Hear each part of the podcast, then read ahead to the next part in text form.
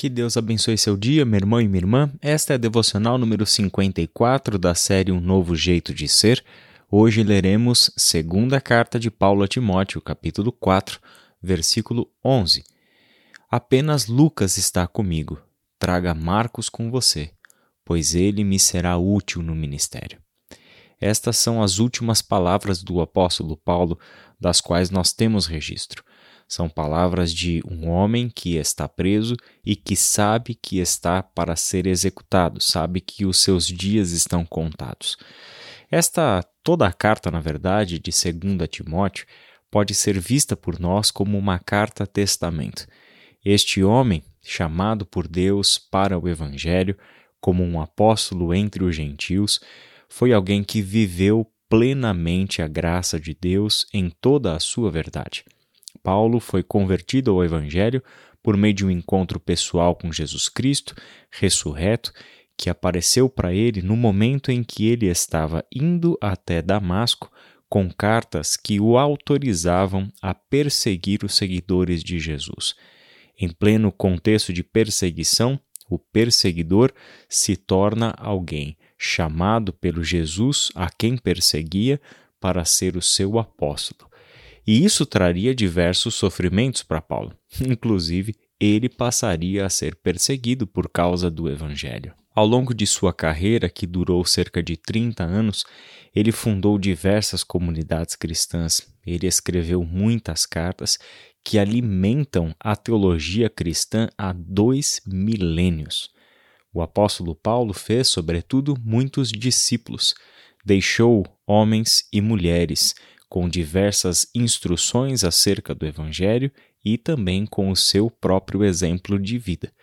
Dois desses homens, criados pelo apóstolo Paulo na fé e que seriam protagonistas na próxima geração de liderança cristã no Novo Testamento, foram Lucas e Marcos, o primo de Barnabé. Que coisa bonita. Vimos nesta semana que lá em Atos capítulo 15, na ocasião da segunda viagem missionária, Paulo e Barnabé tiveram um desentendimento muito grande a ponto de se separarem por causa de João Marcos. Paulo não queria levar João Marcos na viagem missionária e Barnabé insistia para que levassem João Marcos na viagem. Vimos ontem que Barnabé fez um investimento na vida de João Marcos fez aquilo que Paulo não estava pronto para dar naquele momento de sua vida. Vimos também que dez anos depois a relação já estava normal, já havia uma reconciliação e João Marcos já estava próximo do apóstolo Paulo, não apenas se tolerando, mas pessoas que estavam trabalhando juntas na causa do Evangelho. Agora, nós estamos no final da vida do apóstolo Paulo. Ele está escrevendo para Timóteo sobre as pessoas que ele gostaria de ter do lado dele no momento de sua morte. E ele está chamando Timóteo para estar junto, visto que Lucas já estava com ele, mas também espera que Marcos fosse levado também até a cidade de Roma, onde Paulo seria executado, onde Paulo seria morto. Toda essa história mostra para nós uh, um apóstolo Paulo chegando ao final da sua vida, e é interessante porque o seu olhar é para o futuro. Ele não está apenas olhando e agradecendo a Deus pela vida que ele teve. Foi uma vida plena, uma vida sem dúvida nenhuma cheia de lutas, cheia de dificuldades, prisões, agressões físicas, verbais, calúnias, enfim, Paulo sofreu todo tipo de sofrimento que ele poderia suportar por causa do evangelho de Jesus Cristo. O apóstolo Paulo viveu plenamente a graça de Deus, porque enquanto teve fôlego em seus pulmões, testemunhou abertamente do Evangelho de Cristo sem temer pela sua própria vida. Só que quando ele chega no final, ele está consciente do bom trabalho que ele realizou. E este bom trabalho não se conservaria apenas nas comunidades formadas por ele, mas também nas pessoas que dariam sequência ao seu trabalho. Esta é a razão dele dizer que Marcos lhe é útil no ministério ou que lhe será útil no ministério.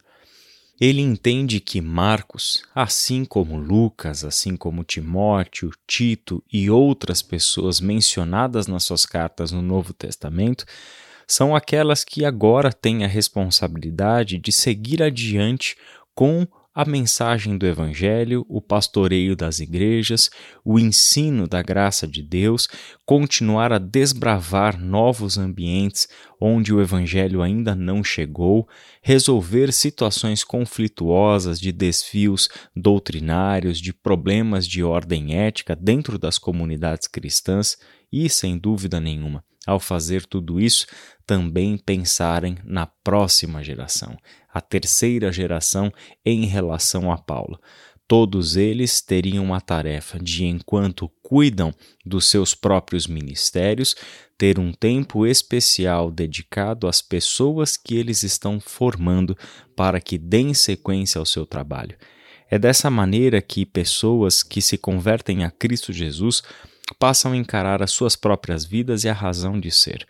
O Evangelho consiste em fazer discípulos de Cristo. É inerente a ser cristão ser um discipulador, pessoas que levam o Evangelho para a vida de outras pessoas, de modo que este Evangelho alcance todas as esferas dessa vida e transforme tudo por completo, até que nesta pessoa só se encontre Cristo Jesus. Desta maneira, Paulo fez um bom trabalho. Anos e anos depois, João Marcos, um dos personagens mais periféricos do Novo Testamento no que diz respeito a menções, mas também um dos personagens mais importantes do Novo Testamento, visto que ele andou com Paulo, andou com Pedro, andou com Barnabé, teve o seu exemplo dentro da sua casa com a sua mãe e certamente viu Jesus de perto durante todo o seu ministério. Temos aqui alguém que nos deu o primeiro evangelho que serviu de base para o, os demais evangelhos, principalmente Lucas e Mateus. Este João Marcos é quem Paulo quer que esteja ao seu lado no momento da sua morte sua importância e o seu valor foram provados ao longo de uma vida.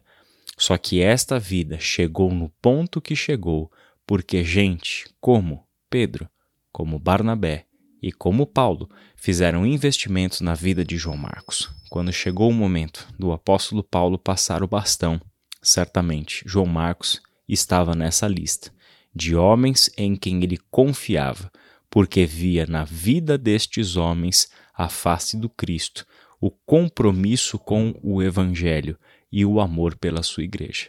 Que Deus abençoe seu dia, sua reflexão e até amanhã.